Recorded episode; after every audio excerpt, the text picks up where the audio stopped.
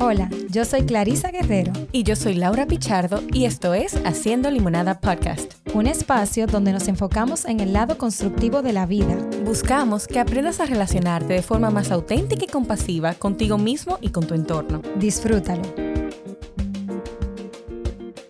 Hoy tenemos con nosotras una mujer que se ha enfrentado a muchas batallas por una misma causa, ser madre.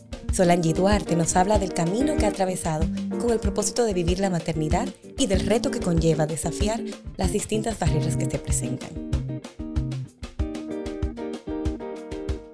Hola, hola Laura, ¿cómo estás? Ay, bien, aquí escuchándote con esa voz como especial hoy. Sí, hoy yo no sé qué le pasa a mi garganta, estoy como así, pero... Romántica. Vamos para, estoy romántica, voy a abrir una botella de vino esta noche. Casualmente afuera está medio lluvioso, o sea que pega. Sí, sí. es verdad, tienes razón, parece que mi garganta está melancólica. Muy bien. Pues Laura, yo estoy feliz porque justamente tenemos una invitada de la cual habíamos hablado en múltiples ocasiones y como que no terminábamos de hacer el acercamiento. Eh, pero yo creo que sobre todo en el mes de la mujer eh, tiene tanto peso y tanta importancia poder hablar de este tema. Porque mm, personalmente, y va a sonar paradójico, porque yo manejo una cuenta donde hablo muchísimo de la maternidad y de la crianza y de todo este tipo de cosas. Pero sin embargo, yo, Clarisa Guerrero, nunca me vi como una persona maternal, déjame decirte. Y soy feliz siendo mamá y tengo dos hijas. Pero ese no era como mi script. Yo digo que a mí mi esposo me cambió la vida. Por favor, verlas a Fermín. Yo me, yo me veía como súper profesional, súper... Y eso, si te soy honesta, nunca fue una preocupación para mí, porque me definiera como mujer, tener hijos, no tener hijos. O sea, sin embargo, la sociedad sí, muchas veces nos quiere hacer pensar eso. Y le damos la bienvenida hoy a Sol. Hola. Un placer, chicas, tenerlas aquí. De verdad, esto se estaba cocinando como desde noviembre. Sí. Y lo grande es, Clarita, que tú no sabes, pero Solange y yo nos conocemos way back. Huepa. Sí, de, del colegio. Ella me llevaba como una promoción. Como dos, como, dos. Como dos promociones. Pero uno te ve así como que, bueno, ella era la, sí, carajita. para, para, colmo, para colmo, nos unía, teníamos un punto en común. Ah, y es que era su mejor amiga y mi mejor amiga eran hermanas. Entonces era como... Claro. Siempre yo la veía a ella como la que estaba con la, hermana de mi mejor amiga igual. Las grandes, las grandes. las grandes. Y qué placer tenerte, Sol. Y como dice Cla, pues un tema tan tan necesario de tocar. Es interesante porque yo buscaba, y, te comentaba que estaba precisamente en un curso sobre el tema, eh, y buscaba información y veía que la OMS indica que aproximadamente 48 millones de parejas eh, tienen dificultades de fertilidad, 186 millones de personas tienen eh, problemas de infertilidad. Sin embargo, sigue siendo como un tema muy poco tocado. Sí. Y tabú. Muy tabú. y muy tabú. Y precisamente este espacio es para abrir esa conversación de todo lo que ha implicado y las barreras que, se van encontrando. Completamente. Y yo sé, Sol, que tú has sido muy abierta en este tema, eh, de todo el camino que tú has recorrido en esta búsqueda. De hecho, yo realmente te conocí más por otro podcast donde tú contaste toda tu historia, donde te escuché eh, y como que la pude sentir contigo también. Claro. ¿Tú crees que hay una expectativa específica de lo que la mujer debe sentir cuando está pasando por este proceso? Claro que sí. Bueno, eh, para empezar, hola. ya dije hola, pero es importante eh, aclarar una cosa. Como tú dijiste ahorita, me sentí muy identificada. Yo nunca fui de las que me visualicé eh, super madre, ni maternal, ni voy a tener cuatro y cinco hijos. O sea, yo siempre fui muy puntual, yo quiero un hijo. Eh, me, me, llamaba mucho la atención mi desarrollo profesional, mis metas. Y quizás cuando me casé, que me casé como a los 30, fui postergando eh, la maternidad. Yo decía, ay, sí, a los dos años yo voy a buscar. Llegaba a los dos años y no me sentía segura, que es bueno y válido. Claro. Eh, mis amigas empezaron a salir embarazadas, yo las veía. Yo me encantan los niños, o sea, creo que tengo sangre para los niños, pero yo las veía y yo no me identificaba. No me, no me llenaba como, como el tanque, como dicen. Yo decía, bueno, yo creo que puedo aguantar un año más o yo creo que puedo esperar un tiempo más. Y ahí fue pasando el tiempo, pasando el tiempo. Cuando yo decido buscar, que mi búsqueda, o sea, mi journey tampoco ha sido tan largo como el de otras chicas a, quien conozco y, y he conocido a través de, de, de, este camino. Y sí hay personas que han tenido un journey de 10 años, 12 años, 8 años, 10 in vitro, 5 in vitro, 6 in vitro fallidos, abortos en recurrencia. Y tú dices, wow, o sea, ¿cuántas personas pasando por situaciones diferentes por mucho tiempo, por muchos años, y quizás hasta familia lo desconocen? Sí. Porque no se quieren abrir con el tema. Hay personas que les afecta, que le pregunten. A mí no, yo desde el día uno como que sentí la necesidad de hablarlo y de abrirme porque cuando yo recibo la noticia de que a mis 36 años yo tengo la carga ovárica de una mujer de 46 años, que es cuando yo decidí empezar a buscar, y que me dijeron, mira, muy difícil que tú quedes embarazada, o sea, vete directamente in vitro. A mí se me cayó el mundo porque yo no conocía a nadie a mi alrededor que estuviera pasando por lo yo creía, perdón, creía que a mi alrededor no había nadie que estuviese pasando por una situación similar o con la que yo pudiera al menos hacer una pregunta, oye, ¿cómo te fue en el in vitro? ¿Cómo es eso? ¿Cómo se siente? ¿Cómo se siente? Luego de yo dar esta apertura y ser sincera con todo el mundo, con mi familia, con mis amigos, eh, con las redes, eh, mm, fui encontrando una comunidad de personas desconocidas, pero también conocidas, que se acercaron a mí y me dijeron, Sol, tú sabes que mis dos hijos son in vitro, o tú sabes que mi primer hijo fue in vitro. Eh, mira, me engranojo porque uno los, los ve y las ve y claro, no todo el mundo tiene que publicar su vida, esto es muy opcional. Eh, yo sí sentí la necesidad de ser abierta, quizás para ayudar a otras personas, porque entendí que si alguien hubiese contado su historia, yo no hubiese postergado tanto la maternidad porque yo estaba casada. Claro. En ese aspecto. Quien la quiere postergar porque quizás no ha encontrado eh, su pareja o todavía no se siente segura pero que tenga una información de que tú sí puedes ir mirando cómo va ese reloj biológico, que sí existe y que nos engañan y nos dicen que es mentira, que el reloj biológico no existe, que cuál es la presión social. No, y que hay un mito. Sí existe. Hay un mito de que las mujeres somos fértiles, todas. Sí, que tú naciste con, tu eso, con tu eso óvulo ahí. Exacto. Y, tus no, y el mito de que yo decido cuando voy a tener el hijo. O sea, es como que es una decisión que hoy lo tengo. Y si bien es cierto que hay personas, que hay mujeres que le va muy bien y tienen uno, dos, tres, cuatro, cinco, pero no, no es la realidad de todas. Y el tema mío es uno en un millón, porque vuelvo y te digo, el desconocimiento eh, te permite darte cuenta, por ejemplo, que todo el mundo eh, quiere entrar en una misma bolsa a todas las personas con infertilidad. Y no todos los casos son iguales. Hay miles y millones de casos. El mío, uno en particular, baja carga ovárica.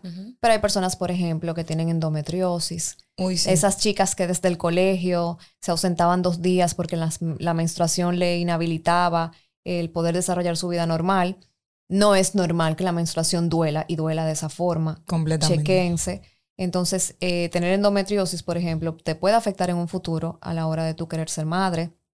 Hay personas, por ejemplo, eh, que tienen un antifosfolípido positivo, que es un tema de coagulación, mm. y puedes quedar embarazada, lo logras, pero lo pierdes.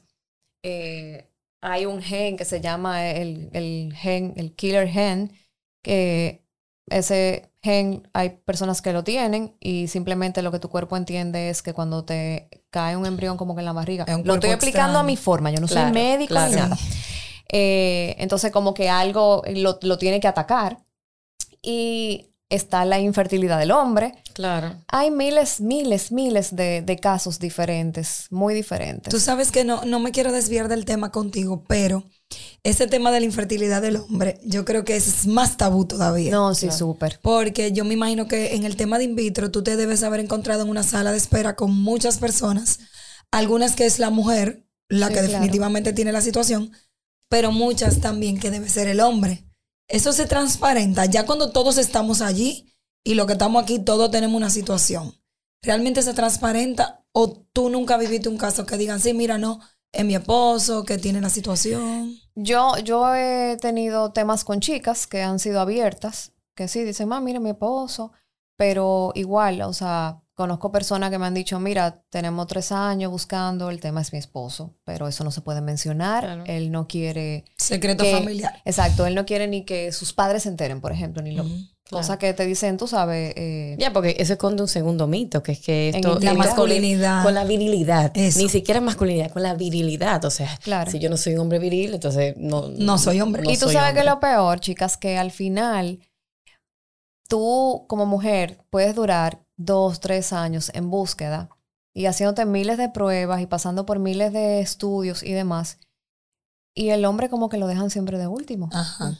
La, o sea, uno mismo como mujer. Se cuestiona. Eh, uno como que empieza todos los meses en el ginecólogo y todos los meses haciéndote prueba de hormonas y, y coito programado y, y no, no nos sentamos y le decimos a nuestra pareja, hey, oye, vaya a hacer un espermatograma. Vamos los dos al mismo tiempo a ver qué es lo que está pasando. Exacto, vamos los dos como pareja. Es una cosa como lo que tú dices, es como muy, es la mujer que tiene problemas, o sea. ¿Y cuál es tu mayor preocupación en este proceso, Sol? O sea, ¿hay algún miedo que te acompañe en este caminar? Mira, yo es bueno, déjame responderte que yo me desvío totalmente, pero tú me hiciste una pregunta y no te la contesté. Todos esperan que uno responda de una forma determinada en este proceso, sí. Todo el mundo espera, o uno mismo espera, lo publiqué el otro día en mi cuenta de Camino a la Maternidad In Vitro, la pueden seguir, eh, donde yo a veces me sentía mal de no sentirme mal. O sea, yo me cuestionaba, yo decía, pero yo, yo quiero estar llorando todo el día en una cama, o sea, yo quiero sentirme mal, porque estoy en diferentes grupos de apoyo y veo chicas que de verdad la pasan muy mal. Y después ese día hablé con mi hermana y mi hermana me dijo, oye, tú no tienes que sentirte mal, cada quien lo vive. Aplauso a la hermana de Sol. Cada quien lo vive, vive su realidad de una forma distinta. Y tú debes estar orgullosa de que, de que, de que esto quizás no te ha hundido como persona. No te voy a negar, o sea, yo he tenido mis, momentos tristes, mis momentos oscuros, cuando quizás eh, voy al ginecólogo todos los meses y bueno, y me dicen, bueno, hoy tu FSH está altísima, o sea, no hay forma. O nada más hay un solo óvulo, o un solo folículo, perdón, eh, los chances de ir tan in vitro, coste mm, por ciento son muy, muy altos, preferimos no hacerlo. Entonces es como la espera, la espera, la espera. Tiene, tiene su coste. Pero dentro de todo eso, yo no sé si que me he mantenido como muy positiva, o sea, yo tengo dos años intentándolo y yo digo, no, quizás yo voy a quedar natural, nadie sabe, o sea, han habido casos de, de, de, milagros que los doctores no pueden explicar. Pero si bien es cierto que ya yo no tengo 30 años, entonces a mí el tiempo me... O sea, ya por ejemplo... Me la juega. Me la juega, o sea, ya yo tengo una edad donde yo la decisión que vaya a tomar la tengo que tomar ya porque tampoco vamos a ser un abuelo, tú sabes. Claro. Tú decías que cuando te enfrentaste a esto por primera vez, eh, bueno, se te cae el mundo. Y, y quizás a veces no lo pensamos así, pero cada una de esas experiencias, esa visita al, al ginecólogo, eh, sé que te hiciste en un momento una inseminación, todos esos procesos son momentos de duelo. Claro, eh, claro. Y, y, recientemente sé que tuviste que enfrentar un duelo también significativo de Joaquín, que era tu bebé de cuatro patas. Em, y lo, lo, digo porque cuando recuerdo que tú lo compartiste, yo soy amante de los animales y mis perras son mis hijas y, son las hermanas de, de mi abril. Eh, y cada vez que algo pasa, a nosotros nos mueve mucho. Y cuando yo lo vi que tú lo compartiste, a mí me movió mucho. Porque vi que, vi que a ti te movió y, y, conectaba contigo. De que han sido dos años de muchos retos. Sí. La pérdida de Joaquín fue algo, bueno, ya tengo los ojos aquí aguados. Eh, lo del duelo es verdad, o sea, tú no lo pasas de que, ah, no, fue en junio ya, lo olvidé. O sea, a veces yo estoy en mi casa y tengo otro perrito que ha venido a alegrarnos la vida, otro rescate, pero yo me, me pongo a llorar. O sea, yo digo, ay, Dios mío, me hace falta mi viejo, Dios mío, ¿por qué? ¿Por qué? ¿Por qué? Y, eso, y, ese, y eh, esos procesos de duelo, Sol, a ti como la mujer, la mujer en primer lugar, ¿cómo, cómo la has llevado tú? Bueno, eh, yo me inscribí en un curso de una persona que hace conexiones, no, trabaja como con animales. Luego les, Gaby Lobos creo que se llama. Luego les comparto la cuenta. No, no es Gaby Lobos, es una actriz. Bueno, yo la comparto ahorita. eh, Gaby algo. Entonces, eh, era precisamente cuando tu, tu, mascota cruza el arco iris. Entonces, era una serie como de tres talleres que se cogía online, donde ya te daba como unas pautas, eh, unas, por decirlo así, técnicas o, o cosas que tú tenías que hacer como para ir soltando o entender el proceso. Y creo que eso me ayudó bastante. Me ayudó bastante, sobre todo porque yo creo que a mí lo que me dio tan duro el tema de Joaquín fue que nosotros tuvimos que tomar la decisión de que él se fuera. Y entonces era como un doble duelo. Claro. Claro. Como, ok, yo tomé la decisión, es mi culpa y también se fue. ¿Entiendes? Quizás. No, y, y llevándolo a todo tu proceso, es como todo esto que no está en mi control. Exacto. O sea, todo esto que no está en mi control. Que y me- se siguen escapando y se cosas. siguen escapando y sigo teniendo que enfrentarme a... Y no me queda más que a veces aceptar. Exacto. Aceptación, sobre todo. Y, y como esposa, ¿cómo ha sido este proceso para ti? Bueno, em, tengo la ventaja de tener un esposo que nunca me ha presionado. O sea, bueno. nunca. De hecho, cuando pasó lo que pasó, yo fui y le dije, tú tenías que presionarme desde que nos casamos. y tú que tú tenías que decirme, ya, este año es el del año, yo no voy a seguir esperando. O sea, yo no me ha presionado, me ha respetado. Ha respetado mi decisión de, de hacer lo que tenga que hacer en los momentos que lo he hecho y de no hacer nada en los momentos que he decidido no hacer nada. Y nada, si tú un día lo ves, pregúntale tú a ver qué él, qué él siente, porque él no es muy expresivo, entonces Y- es, un, es un tema. Y en el aspecto, mira, tú sabes que un tema que a mí me causa mucha intriga, que yo creo que se habla poco también, es el de la pareja como pareja eh, de esposos en este momento de querer ser padres y, y tener un camino un poquito denso. Porque indefectiblemente las relaciones sexuales tienen que ser programadas en muchos es casos. horrible. Hay inyecciones que te cambian a ti el humor. Físicamente tú no te sientes igual de segura porque también ensancha, sobre todo la parte Claro. donde todas las mujeres no queremos ser anchas, etcétera, etcétera, etcétera. ¿Eso cómo impacta la vida de pareja? Porque yo sé que tal vez hay parejas que no están escuchando, pueden sentirse aliens, como tú te Claro. sentiste tal vez algún momento, y saber que eso puede pasar. Mira, un consejo que yo le doy a todas las chicas, que se lo di el otro día a una persona que me, me contactó preguntándome básicamente eso. Yo le dije, nos dicen que debemos ser sinceros, pero no siempre hay que ser 100% sincero. Entonces, muchas veces cuando yo no estaba en ningún proceso, pero dentro de la esperanza, el doctor te dice, bueno, vamos a hacer coito programado este mes, o vamos a dar un seguimiento folicular, vamos a ponerte la inyección y para que ese día tú tengas relaciones. Eh, no siempre tienes que decírselo a tu esposo. O Wow, sea, qué chulo. Eso fue un consejo que me dieron. Qué buen médico. me gusta. Eh, fue un consejo que me dieron y, y lo he tratado, no siempre lo aplico, pero sí, porque quizás tú llegas, la mujer es mucho más, y esto no es exacto, para que no se vayan con el tema de los géneros y la cosa. Sí, sí, sí, pero uno va la a mujer tenemos ni- altas. una inteligencia emocional un poquito distinta a la del hombre, somos muchísimo más frías, más calculadoras, Ujú. más eh, programadas. Sí. Entonces, em, mejor manejarlo a veces como sorpresa, como, ay, mi amor, una botella de vino, Sí. unos besitos, y no decirle, di que, oye, esta- mañana estaba en el ginecólogo y me pusieron la inyección y- Claro. y, Muy hay que hacerlo tip. antes de 12 horas. ¿Y cómo, y cómo tú cuidas, que conectando con lo que dice Clarisa, de que la relación de pareja no se convierta simplemente en la tarea de ser padres? Porque fíjate que tú estás hablando que tú vas todos los meses al ginecólogo. O sea, siempre me imagino que esto es una conversación importante. ¿Cómo, cómo tú cuidas de que de repente tú y, y- y tu esposo no se, no se sienten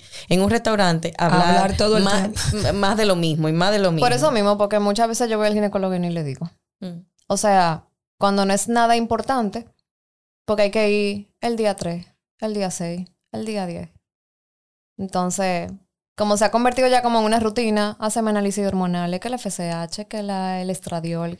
Entonces, lo he tratado de manejar así, como, dicen. Y, y para ti eso es como, o sea, es que yo te escucho y, ay Dios, me pongo en tu lugar, o sea, ir el día 3, el día 6. O sea, te escucho y como que me da un frío en la, Sí. eh, adentro, como... Uno se eh, harta, esa es la palabra. Sí. Eso. Sí, uno se harta y todo, sobre todo ir a un médico, le esperan, amadita, le esperan referencia. Claro. eh, que te lleguen los resultados, mandárselo al médico para que te digan, "Mm, bueno, no, no están las condiciones. Eh, es un tema es agotador. ¿Y te ha sorprendido comentarios de personas a tu alrededor? Gente que tal vez tú esperabas más apoyo o no, o gente que tú decías, mira, pero fulana nada que ver y está aquí apoyándome, o no, o, o no te ha pasado en tu caminar. Eh, déjame ver cómo lo, cómo lo enfoco. Eh, quizás sí en algún momento, en un tema puntual, yo sentí que debí tener más apoyo de una persona en específico. No sucedió de esa forma, pero hoy en día lo entiendo. Eh, algo personal, prefiero no contarlo. Claro. Pero, pero sí, o sea, yo creo que abrir lo de, lo de Instagram ha sido eh, una terapia. Sanador. Es sanador, primero porque me enfoco en, en, en ayudar. El otro día me escribió un, un- me han escrito hombres, señores. Hola, mira, ¿dónde yo puedo, qué, qué ginecólogo tú, o, o urólogo tú me recomiendas? ¿Dónde yo me puedo hacer un espermatograma? O sea, Wow. está llegando, está llegando la cuenta a las a los pocos seguidores que me siguen, pero está llegando, que es lo importante. Eh, o personas que me cuentan, hola, mira, gracias a ti me hice la antimuleriana y tengo 30 años, tengo 32 años y me salió en muy bajita y decidí congelar mis, mis huevos. He tenido dos chicas que lo han hecho por, por mi historia. Qué chulo. Y eso eh, lo que me interesa, o sea, el, el conocimiento, eh, que la gente conozca. Eh, yo trato de explicarlo, como digo, no soy médico, pero de una forma que la gente pueda entender. Porque es difícil, o sea, a veces tú explicas una cosa una y otra vez y la gente te dice, pero es que tú tienes que hacerte in vitro, tú tienes que Sí, hacerte in vitro. Y yo, eh, ok, oye, te voy, oye, ¿cómo te lo voy a explicar para que lo entiendas? lo, lo voy a contar aquí. Imagínate que vamos a hacer un ceviche. Para hacer el ceviche necesitamos pescado. Hay diferentes tipos de ceviche. Ceviche con mango, eh, ceviche con cocaleca, ceviche con cebolla. Entonces, si no tienes el pescado, ¿puedes hacer el ceviche? No, Ok, no entonces, es cuando no hay huevos, no hay in vitro. Entonces Ah, trato de explicarlo de esa forma. O no hay inseminación, o no. Porque es la materia prima. Claro, a ¿Qué una hace mujer falta? que está viviendo un proceso similar al tuyo, y te lo pregunto porque sé, y he tenido amigas que se han hecho in vitro, eh, que se han hecho inseminación, perdón. Eh, este mensaje de mm, tú vas a ver, eh, Dios va a llegar, o sea, su tiempo, eh, tú eh, confía que va a haber un Me milagro. gustan los cristianos, pero los detesto. Por eso te lo pregunto, porque me imagino que... Soy cristiana, soy creyente. Como digo, he tenido estos dos años esperando mm, un milagro, Un milagro. Pero Eso no crea como más resentimiento. Como rabia me da.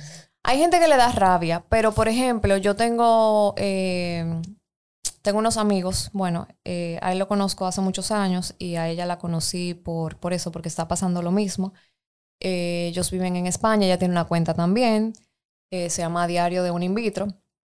Blanca, mi querida Blanca, donde ellos han pasado muchas cosas. Ella tiene temas de endometriosis y e- ella sí tiene todos sus huevos y se hace muchísimas extracciones, pero no ha logrado el embarazo. Lo lograron una vez y lo perdieron. Entonces, eh, a mí me impactó mucho eso que dijo Paul en un momento, donde, y ese como mi lema, o sea, lo digo siempre, Dios, o sea, la gente te dice, Dios te va a dar, Dios te tiene que, Dios no me tiene que dar un hijo. O sea, fácilmente ese no es mi destino en la vida. Claro. Hay miles de gente que duraron años, años esperando que Dios le diera y nunca, nunca le pasó. Y por eso yo tengo que, que renegar de Dios o decir que Dios eh, o se olvidó de mí. O no, simplemente usted está predestinado para lo que usted está predestinado. Claro. Entonces, a través de ese video que ellos hicieron un live cuando perdieron su, su embarazo, cuando Paul dijo eso, para mí fueron como la palabra más sabia que yo he escuchado en toda mi vida. Y como desde ese día yo decidí no juzgar ni, ni quillarme, ni cuestionarle que por qué yo, que por qué mis amigas sí, por qué Perenceja no. O sea, me da igual. O sea, Dios no tiene que darme. Si Él entiende que yo voy a ser mamá, yo lo voy a hacer de la forma que Él entienda. ¿Te enojaste con Dios en algún momento? No, creo que no. Y No. ahora que tú dices eso, tú ponderarías otras opciones. O sea, si este proceso llega a un punto en que tú dices, no le estoy viendo la salida. Sí. Bueno, ese es el tema, por ejemplo, yo soy abierta, lo digo, porque eh, hay gente como que me dice, no, hay cosas que cállate, la mejor. Yo digo, bueno, pero es que ya yo he hablado tanto en Instagram, he contado dando mi historia, que al final como que callarme la última parte no va a tener sentido, porque lo que va a empezar a, hacer eh, como conjeturas, preguntas al aire. Eh, qué habrá pasado, cómo habrá sido. Entonces, sí, obviamente, las mujeres que tenemos baja cargas tenemos una opción de ser mamá, que es con la ovodonación.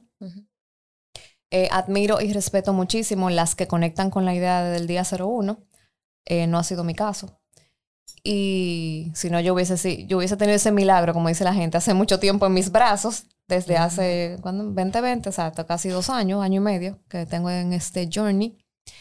Eh, es una decisión que se me puso sobre la mesa desde el principio, eh, porque mi, mi, situación siempre fue, em, eh, ¿cómo se puede decir? Siempre fue como ya muy desesperanzadora desde el principio. Entonces fue algo que los doctores me lo pusieron en la mesa desde el día uno y es algo con lo que he estado tratando de coquetear, pero no logro hacer clic y entiendo que es una decisión muy importante. Entonces, hasta que yo no tenga ese clic al 100%, yo no, no voy a tomar la decisión. Claro, claro. Así tenga que quedarme sin tomar la decisión. Eh, he leído muchísimo sobre el tema. He hablado con mujeres que lo han hecho, su experiencia, eh, todo.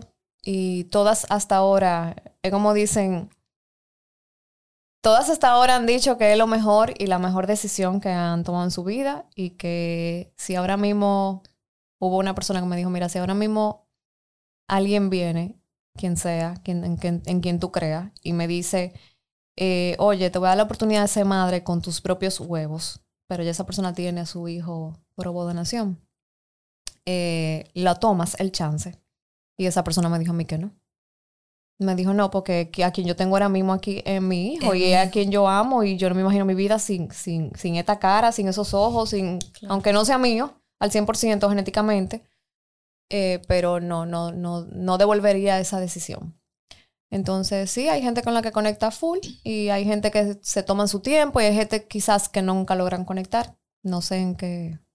Pero fíjate que es interesante porque tú te das el espacio de vivir tu proceso. Y, y, lo digo que es, interesante porque la verdad que en la sociedad hay mucha presión solo, o sea, hay mucha presión. Mira, yo te, a mí me pasa que tengo una hija de 10 años y no ha sido una ni dos las veces que yo, he escuchado, que he escuchado la, la, la, pregunta de tú no vas a tener otro y tú no vas a tener otro. Y, escuchando tu, tu historia, mira, también me he movido porque digo, mierda, claro, yo siempre he dicho que yo no quiero más. Pero hasta que quizás, no, no, hasta que quizás yo sepa que ya no puedo tener más. y, que, y que, que, es diferente, porque mientras tanto es una opción. Claro, tú siempre crees que es una opción. Sí, verdad. Eh, entonces, eh, agarrándome de esto, de toda la presión social que hay, de todo lo que se espera, de todo lo que se dice, de todos los mensajes que, que, que nos bombardean, ¿cómo tú has mantenido tu autenticidad y sobre todo te has dado el permiso de vivir en libertad tus emociones? O sea, de, de sentirme triste si me siento triste, de decir estoy contenta con mi circunstancia, o sea, no a pesar de, sino contenta con esto porque es algo que yo sé que es un camino. Porque cuando digo como a pesar, es como, bueno, esto es algo que me, que, me está cargando, pero es algo que es una decisión que en el día a día claro. voy transitando. ¿Cómo has logrado vivir de esa autenticidad? Yo creo que por mi personalidad. Desde chiquita yo fui, o sea, mamá me dice, tú eres buenísima, pero malcriada, contestona, todo lo preguntaba, todo lo refutaba. Quizás ese, esa sinceridad que me ha caracterizado siempre, o sea, yo soy yo nunca puedo ser tibia, o sea, yo soy, o yo soy muy buena y soy muy dócil, o tú me ves súper quillada y volviéndome muy, muy, muy, muy endemoniada. Entonces, eh, quizás eso, quizás que yo siempre soy muy sincera con mis emociones, con mis cosas, como que no me gusta hablar mentira, o, o no mentira, no me gusta como ocultar las cosas.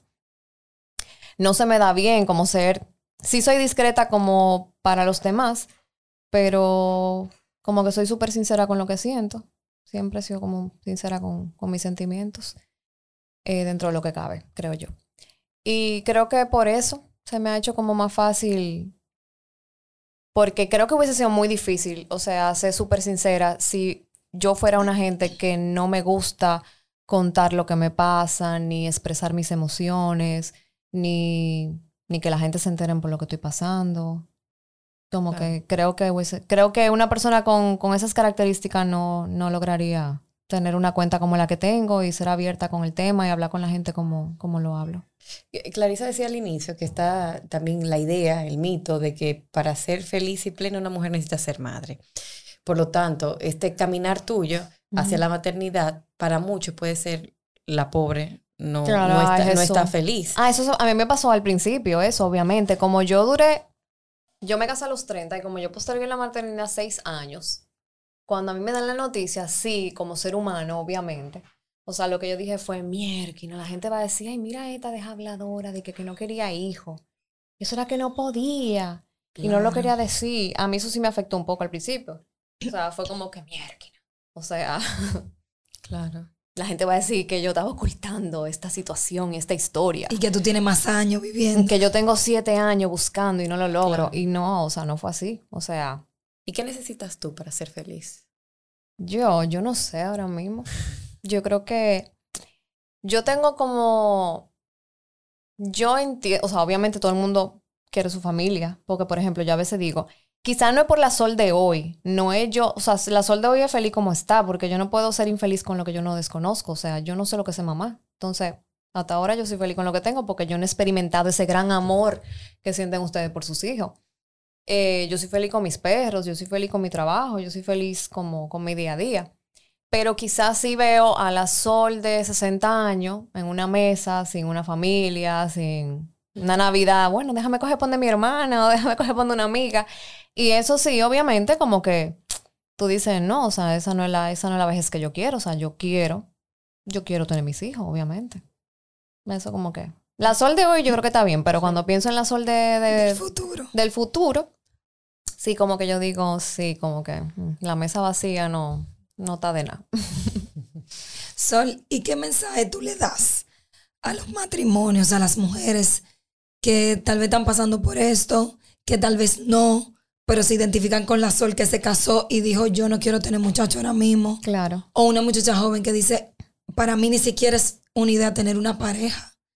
Yo quiero viajar, realizarme, no sé qué. Tengo treinta y pico de años y ahora mismo no quiero eso. O sea, ¿qué mensaje tú le das? Claro. Es que pueda darle luz para un futuro, como tú dices, visualización a futuro. Mira, mi mensaje va para todo el mundo. Todo el que tenga entre 25 a 40 años. Va para los ginecólogos también. Eh, vamos todos los años a hacernos la famosa prueba del Papa Nicolau, del chequeo mamario y demás. Y, y, esa prueba que es tan simple, tan sencilla, tan tonta, que no la cubren los seguros, pero al igual es importante y es una prueba de sangre que se llama antimuleriana.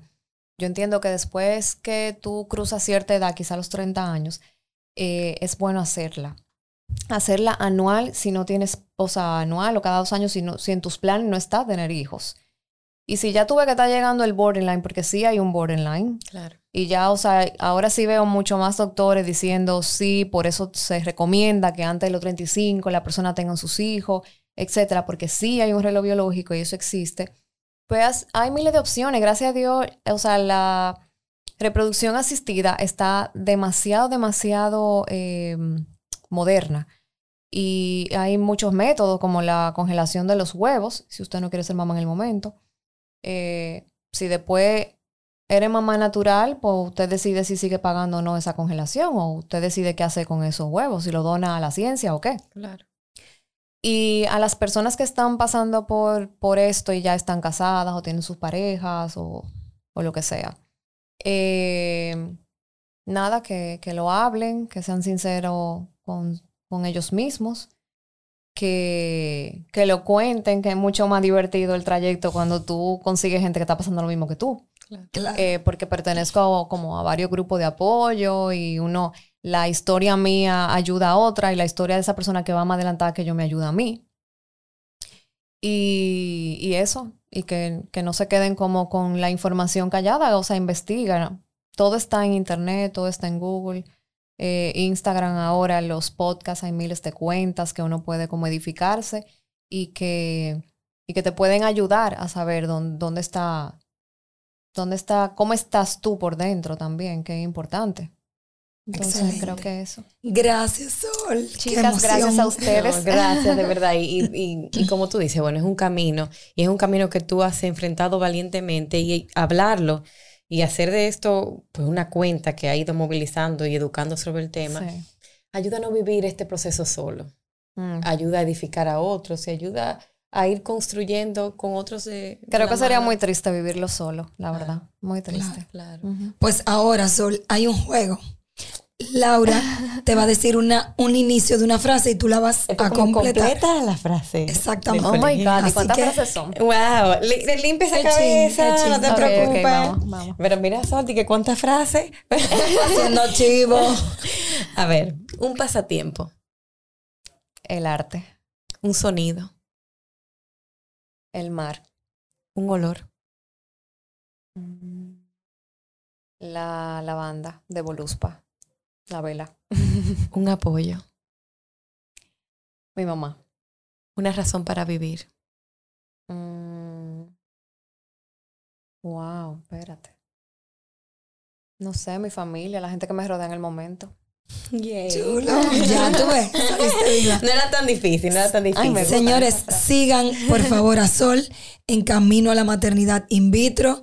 Así la pueden seguir en Instagram para que ustedes vean ahí toda la información, sus experiencias, sus vivencias, para que le escriban por DM si necesitan una información más puntual, por ejemplo, de esos grupos de apoyo que ella ha hablado hoy. Y a nosotros nos pueden seguir en haciendolimonada.podcast en todas las plataformas de reproducción digital y también estamos en YouTube. Y ahora... Sí, próximamente esperamos que en video. Sí, por favor. Si Speakers no lo permite. A ver, Sol, para cerrar, siempre tenemos la acostumbrada limonada del día. Así que esto queda eh, gracias a ti. ¿Qué, qué tengo que La frase. Ah, mi frase, espérate. Cuando te toca, ni que te quites. Y cuando te quites, ni que te pongas.